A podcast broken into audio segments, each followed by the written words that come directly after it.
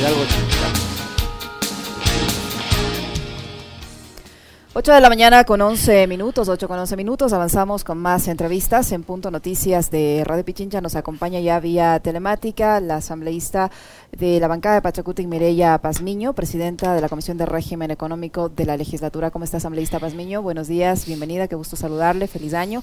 Le acompañamos... Eh, Alexis Moncayo, quien le habla a Licenia Espinel. Ojalá la podamos tener acá en nuestros estudios en alguno de estos días. Eh, yo le quisiera eh, comenzar la entrevista preguntando sobre esta decisión eh, que ha tomado la Comisión de Justicia de llamar al señor Danilo Carrera, cuñado del presidente de la República, Guillermo Lazo, que está salpicado en esta denuncia de una supuesta red de corrupción que involucra al señor Carrera y a otros funcionarios del gobierno del presidente Guillermo Lazo. El presidente ayer se ha referido de forma escueta a este asunto, no de forma específica y directa, diciendo que es un ataque, que se inventan cosas por, las gran, por la gran cantidad de obras que ha él inaugurado, los hospitales, obras de gran envergadura, así como por la reactivación económica. Esto lo dijo en momentos en que anunciaba la reducción de algunos impuestos, entre ellos para la adquisición de armamento.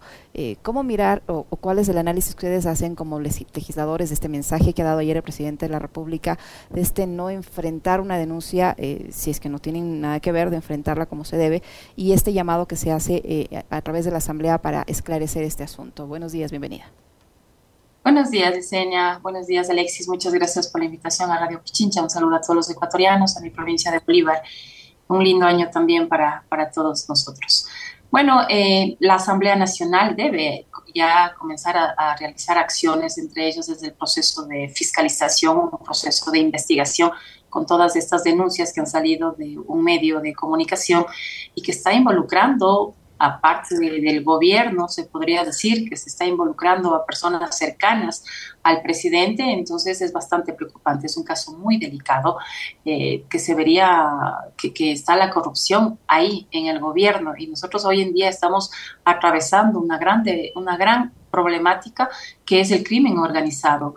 Eh, esta, este crimen organizado que puede ser financiado por la corrupción, que ahora lo estamos viendo que está en el gobierno, que está siendo financiado por el narcotráfico que está siendo financiado por la trata de personas.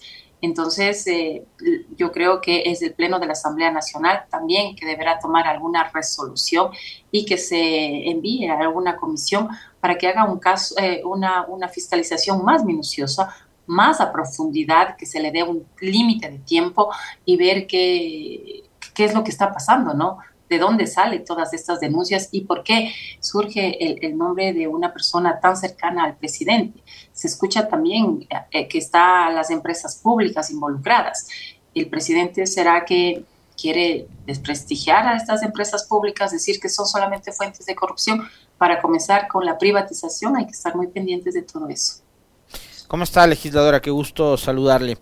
Eh, desde la asamblea, no sé qué tanta, qué tanto efecto va a, surtir después de este llamado, porque Danilo Carrera no es funcionario público, entonces no está obligado a, asistir a la asamblea. Y si de hecho funcionarios públicos han ninguneado a la asamblea y no les ha dado la gana de ir, simplemente no han ido.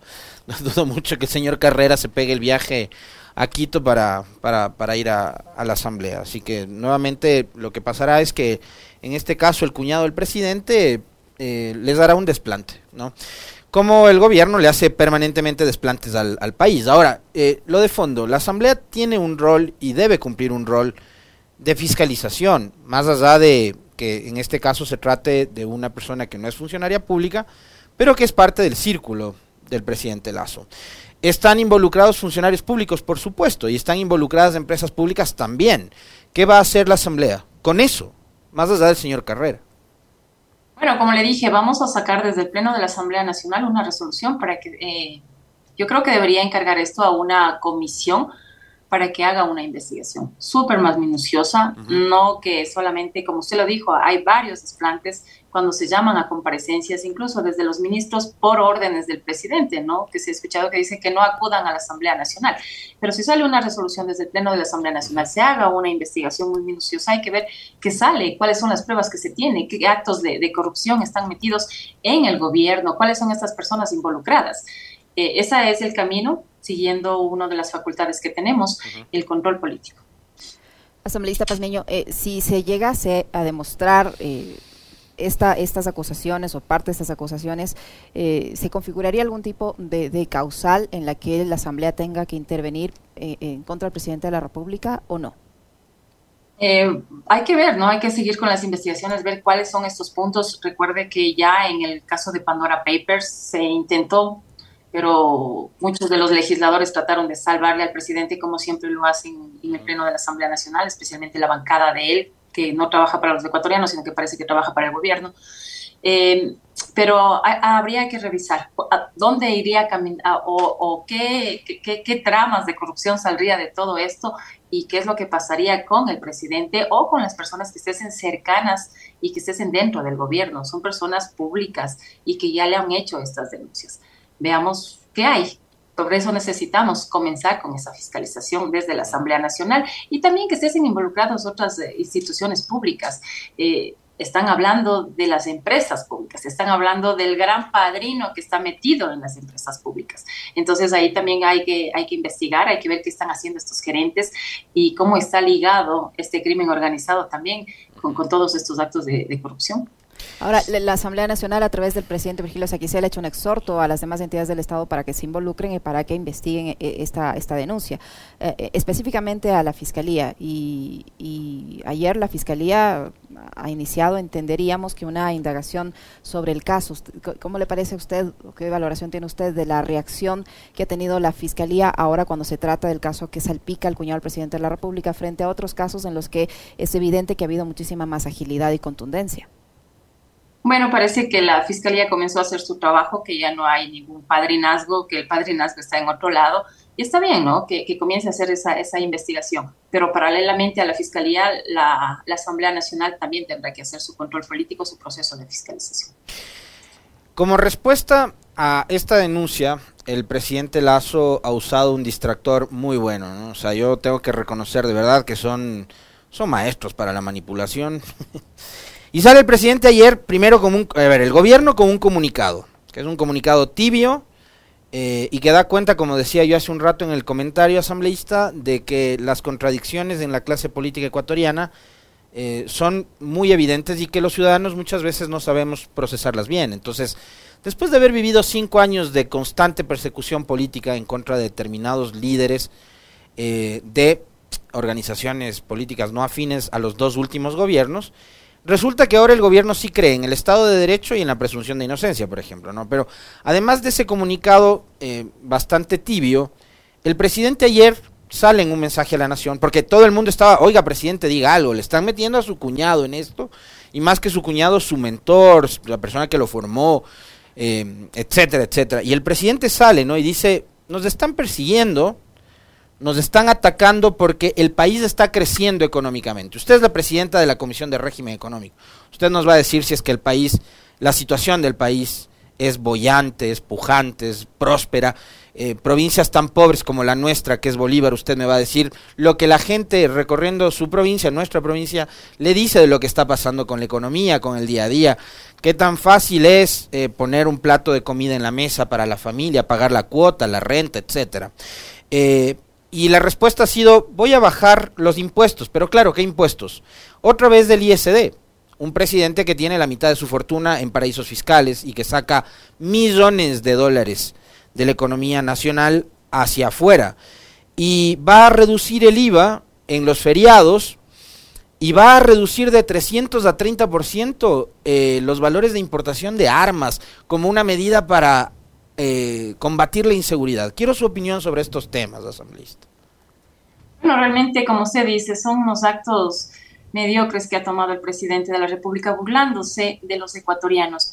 Quita el impuesto a, los, al, armamento a las, para poder adquirir armas. ¿Quién van a adquirir las armas? Los ecuatorianos, un ecuatoriano simple, sabiendo que no tiene una ley que tampoco le permita portar armas una persona de un negocio para que no le vengan a pedir las, las, vacunas, una persona común y corriente que estés andando en las, en, las calles, ¿esas personas van a adquirir eh, armas o quiénes, a quienes favorecen este, esta, esta nueva resolución que ha sacado el presidente? Favorece a quienes están financiando ¿sí? a este crimen organizado, a ellos favorece para que puedan comprar, adquirir armas y puedan dar a nuestros jóvenes que no pudieron ingresar a las universidades y que están ahora captando o siendo captados por el narcotráfico, por la corrupción, por la trata de personas. A ellos favorece. Entonces, no se debe burlar así de los ecuatorianos y hay que darles a conocer y hay que hablar claro.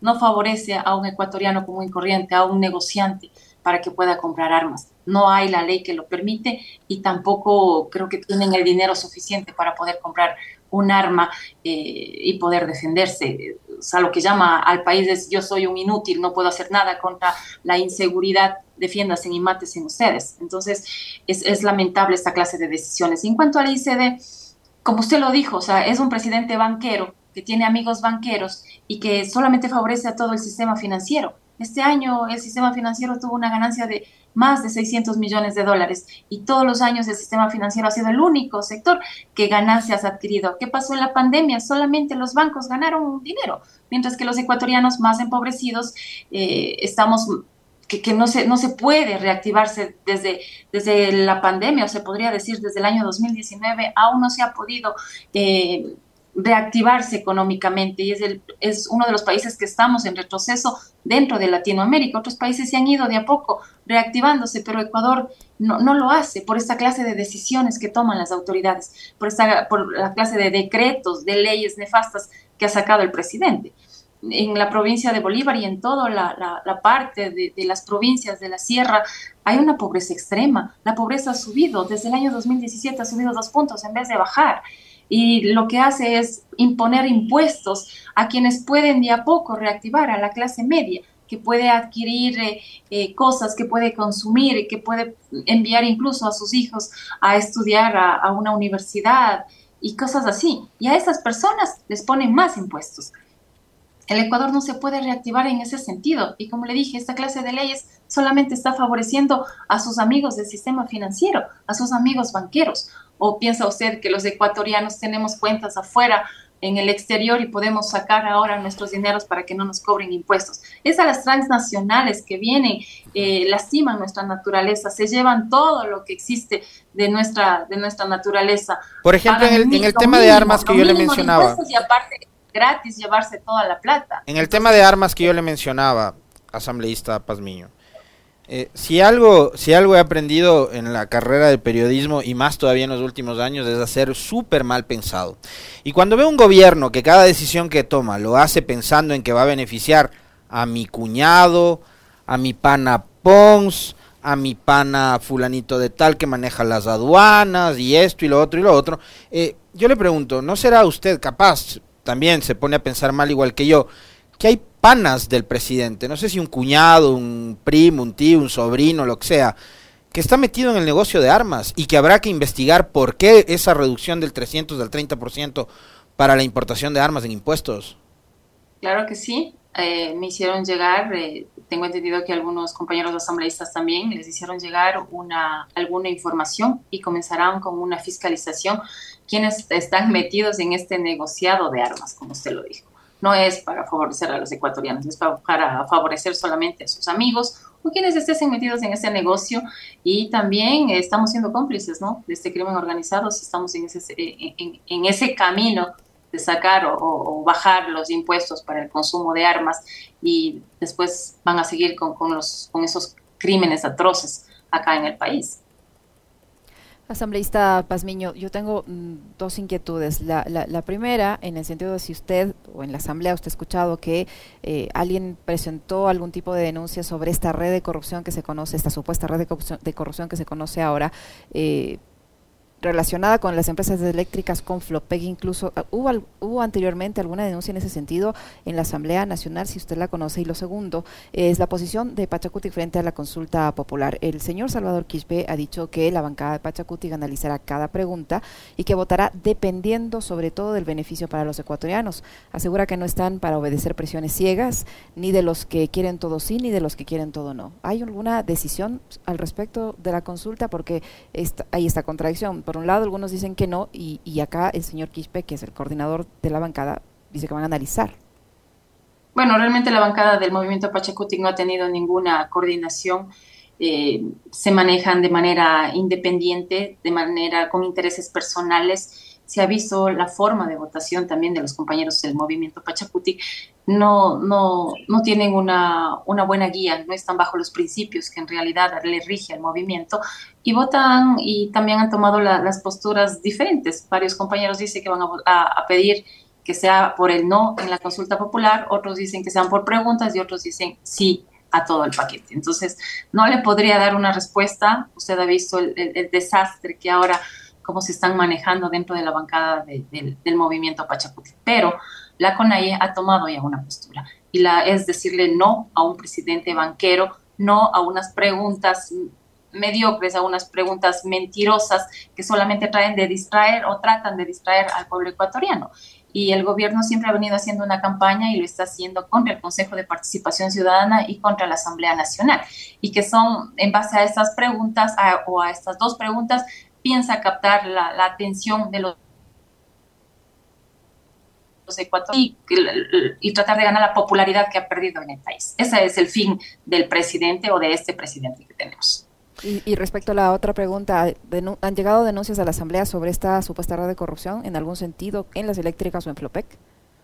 No han llegado las denuncias. Yo he hecho una investigación, qué es lo que está pasando en Flopec.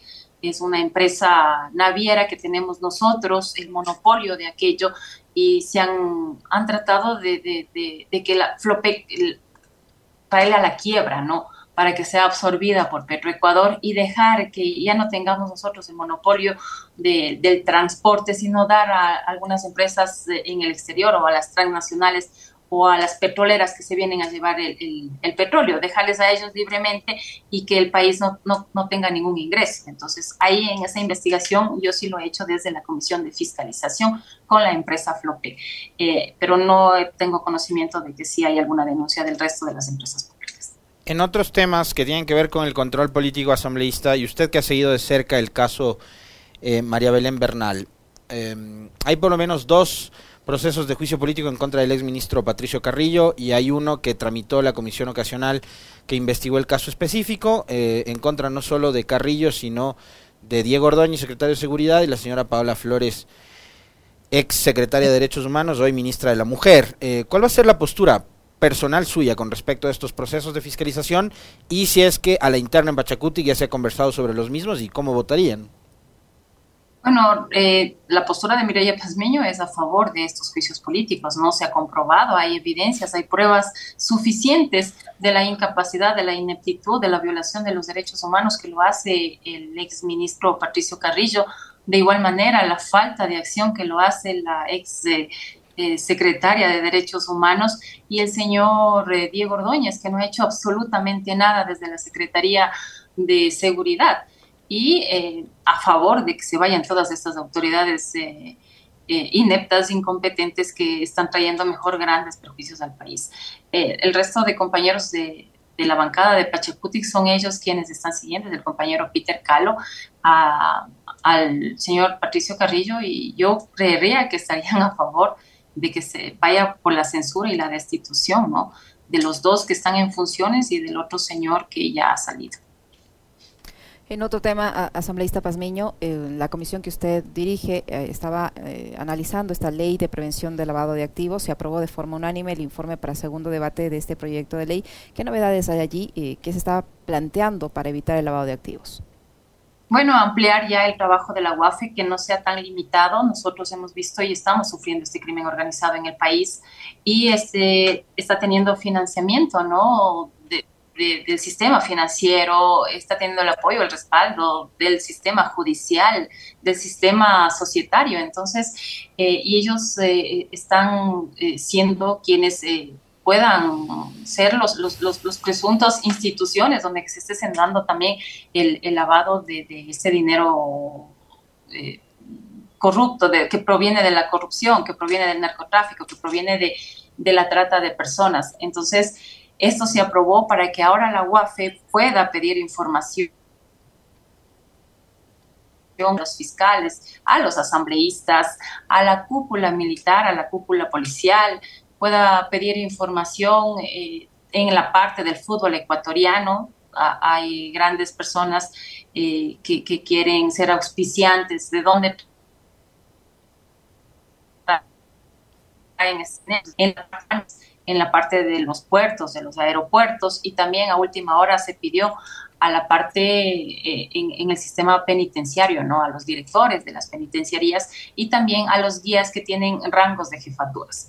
Ese, eso se le, se le ese proyecto de ley salió y, tuvo una votación unánime porque necesita el país ya ir enfrentando este delito grave, muy grave que estamos enfrentando los ecuatorianos. Recién se aprobó un proyecto de ley la semana pasada que se va contra el delincuente común, el delincuente que le roba un celular, el delincuente que le roba una gallina y contra este delincuente se van por encima de todo, incluso violan los derechos humanos, eh, no le dan el debido proceso y, qué es lo que está pasando con el gran delincuente de cuello blanco. A él le estamos dejando que, que, siga cometiendo estos actos delincuenciales, incluso ahora con esta denuncia dentro de las instituciones públicas.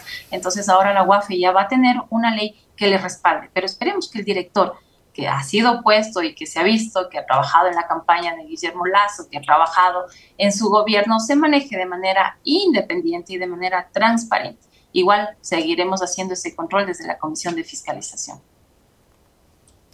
Muchísimas gracias, asambleísta Pazmiño, por habernos acompañado en este diálogo. Muy amable. Muy amable, gracias. Muchas gracias, Alexis. Una buena mañana. Lo propio, asambleísta Mireya Pazmiño, legisladora de la bancada de Pachacuti, que ha estado con nosotros, 8 de la mañana con 33 minutos. Una breve pausa. No se vayan, que volvemos para analizar la crisis política en, en el Brasil.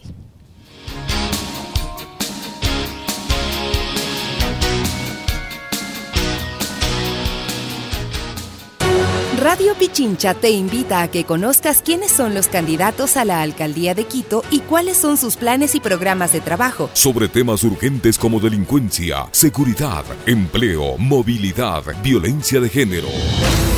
Este sábado 14 y domingo 15 de enero, a partir de las 18 horas 30. Escucha y participa del debate de los candidatos que desean dirigir a la capital. En un espacio libre y democrático, que será conducido por Licenia Espinel, Washington Yepes, Sofía Montoya y Patricio Peralta, quienes analizarán los detalles de sus propuestas.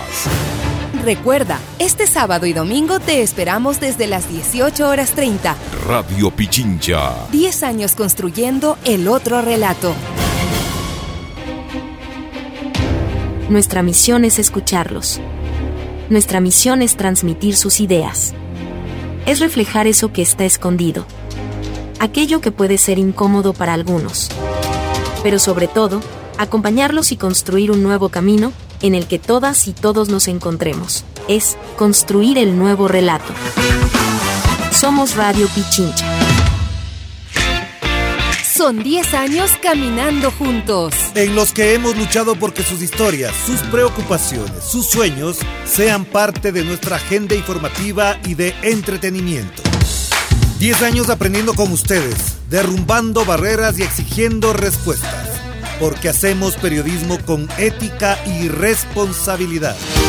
Nuestro compromiso es una oportunidad para cimentar una sociedad más justa y solidaria. Radio Pichincha, 10 años construyendo el otro relato. Antes de que salga el sol, el gallito vuelve a cantar. Ahora su despertar es diferente, animado, con buena vibra y música para acompañar su día. Muy buenos días, Pichincha, Ecuador, Latinoamérica. Despiértate. Despierte con toda el alba, de lunes a viernes junto a Carlos Minango a las 5 de la mañana. Inicie la jornada con la dosis de energía para comenzar el día con toda el alba por la 95.3 FM y 94.5 FM en el noroccidente de Pichincha.